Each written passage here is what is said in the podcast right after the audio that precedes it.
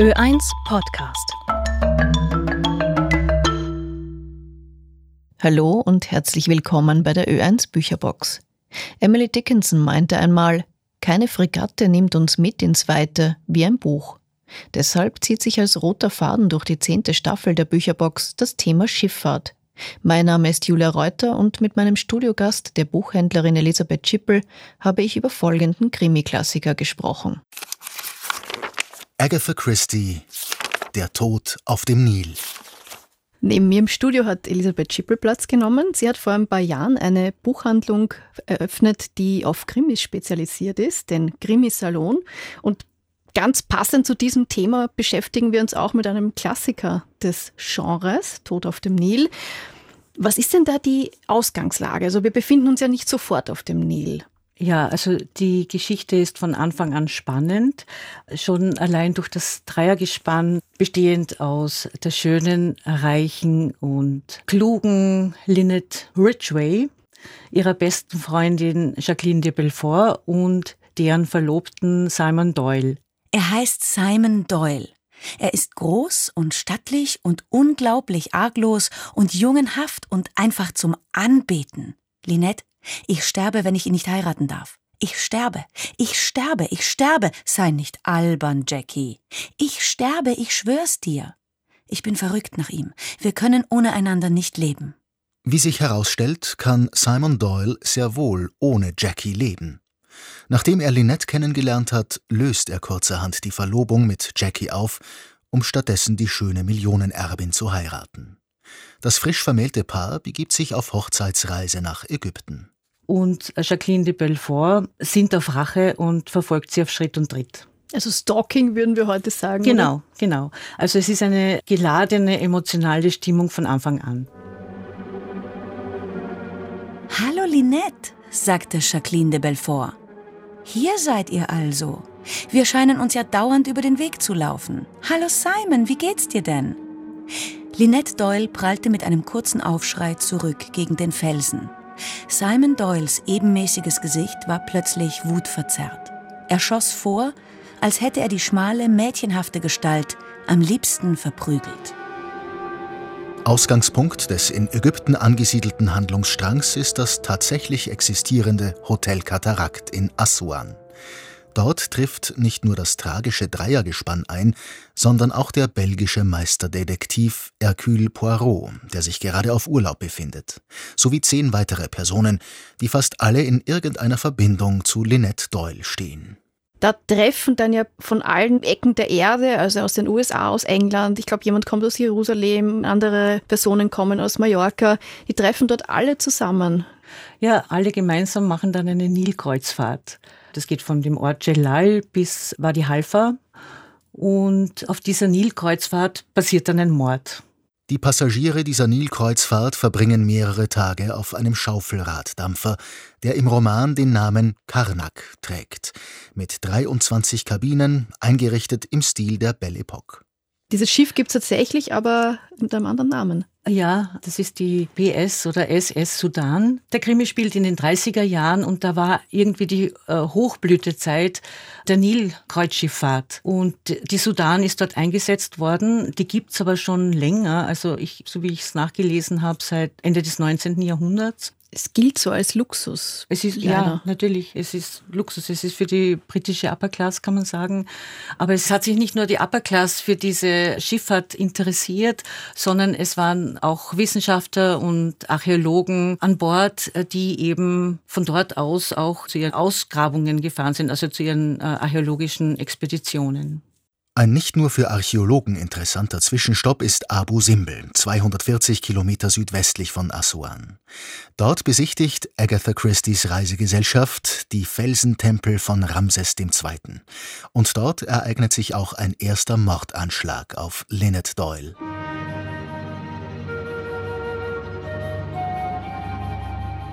Plötzlich gab es Geschrei. Leute kamen auf ihn zugerannt, händeringend, schreiend. Einen Augenblick lang sah Simon sie verständnislos an. Dann sprang er auf die Füße und riss Lynette mit sich. Keine Sekunde zu früh. Ein dicker Felsbrocken stürzte herab und krachte neben ihnen in den Sand. Wäre Lynette geblieben, wo sie war, sie wäre in Atome zerschmettert worden. Mit bleichen Gesichtern klammerten die beiden sich aneinander.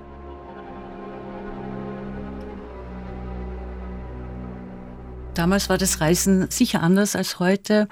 Das waren natürlich auch kleinere Gruppen damals als heute. Man hat nicht diese Ablenkung durch zum Beispiel Handy oder Fernseher gehabt. Man ist ja. im Grunde, wenn man ein bisschen Ablenkung haben wollte, war man auf andere angewiesen. Das war ein Zeitvertreib, also eine Art des Zeitvertreibes das Kennenlernen von anderen und auch das Beobachten. das Beobachten von anderen. Und dadurch funktionieren grundsätzlich die Romane von Agatha Christie so gut, weil sie uns eigentlich in allen ihren Krimis immer in irgendeine Gruppe von Menschen, die aus welchen Gründen auch immer plötzlich miteinander zu tun haben, zusammenführt. Und in dem Fall ist es die Reisegesellschaft. Auf engstem Raum bekommen alle anderen, die nicht zum Dreiergespann gehören, deren Drama immer mehr und mehr mit, bis sich das halt, wie Sie gesagt haben, in diesem ersten Mord, also wir können schon sagen, dass es mehr als einen Mord gibt, das Ganze entlädt.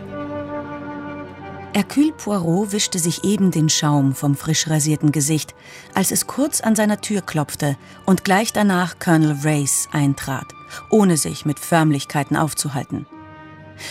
Ihr Instinkt war ganz richtig, sagte er knapp. Es ist passiert. Poirot richtete sich auf und fragte harsch, was ist passiert?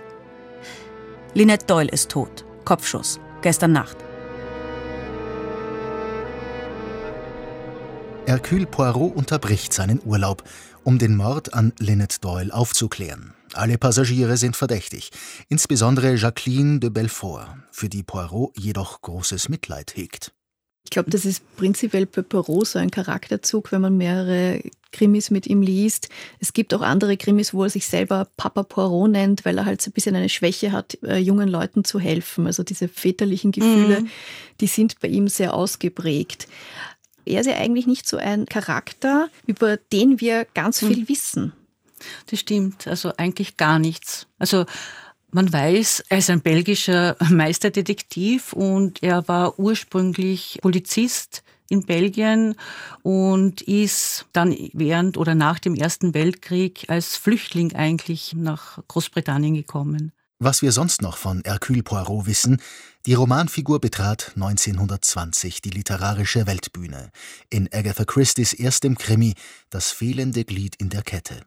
Als Running Gag wird der belgische Meisterdetektiv meist für einen Franzosen gehalten. Er ist sehr eitel, tritt immer sehr gepflegt auf, hat einen akkurat gestutzten Schnurrbart, immer tadellose Kleidung und einen ziemlich ausgeprägten Ordnungssinn. Auch von seinen intellektuellen Fähigkeiten ist Poirot ausgesprochen überzeugt und verweist in diesem Zusammenhang gerne auf seine kleinen grauen Zellen. Ich habe gern Publikum, das muss ich zugeben. Ich bin nämlich eitel. Ich bin aufgeblasen vor Einbildung. Ich sage gern, sehen Sie mal, wie schlau Hercule Poirot ist. Von seinem Privatleben ist so gut wie nichts bekannt. Seinen letzten Fall löste Poirot in dem 1975 veröffentlichten Roman Vorhang, in dem ihn seine Schöpferin auch sterben ließ. Die New York Times veröffentlichte damals eine Todesanzeige für Poirot auf der Titelseite, das erste und bislang einzige Mal, dass diese Ehre einer fiktiven Persönlichkeit zuteil geworden ist. Wer sind denn so aktuelle Trends, die Sie von Ihrer Warte her, vom Krimisalon her beobachten? Regionalkrimis werden gerne gekauft auch historische Krimis oder Serienkrimis, weil die Leute sich mit bestimmten Orten oder Protagonisten eben auseinandersetzen. Also bei den Regionalkrimis ist es oft so, dass gar nicht die Krimi-Handlung wichtig ist, sondern eher der Kommissar oder die Kommissarin oder der Ort, weil bei Regionalkrimis spielt ja der Ort eine Rolle. Da kann man eh kurz sich rückbesinnen auf Tod auf dem Nil, der auch in einer Region spielt, aber kein Regionalkrimi in dem Sinn ist, weil der Fall halt im Fokus steht und nicht Poirot mit seinem Privatleben. Also Mhm. Das, das ist schon ein Unterschied, gell? Das ist schon ein Unterschied, ja. Im Gegensatz zu den Ermittlern in den Regionalkrimis wissen wir jetzt nicht, was in seiner Familie passiert. Man, man weiß eigentlich nichts. Man weiß eben nur, dass er alleinstehend, alleinstehend ist. ist. Das heißt, das hat sich zu diesem heutigen Trend im Vergleich zu damals sehr verändert. Hat sich verändert, ja. Man weiß jetzt von allen Ermittlern und Ermittlerinnen die private Geschichte. Who Done It? Wie bei allen Krimis von Agatha Christie steht auch in Der Tod auf dem Nil die Auflösung des Mordfalls im Mittelpunkt der Handlung. Poirot ermittelt, indem er die Passagiere der Reihe nach befragt, sie beobachtet und so immer mehr über deren jeweilige Persönlichkeiten und Motivationen herausfindet und schlussendlich auch, wer Lynette Doyle auf dem Gewissen hat. Eine Figur, die bei mir hängen geblieben ist, wobei ich bis heute nicht weiß, ob es tatsächlich die Romanfigur ist oder ob es einfach die Interpretation von Angela Lansbury in der äh, Verfilmung 78 mit Peter Ustinov als Poirot war, die Salome Otterborn.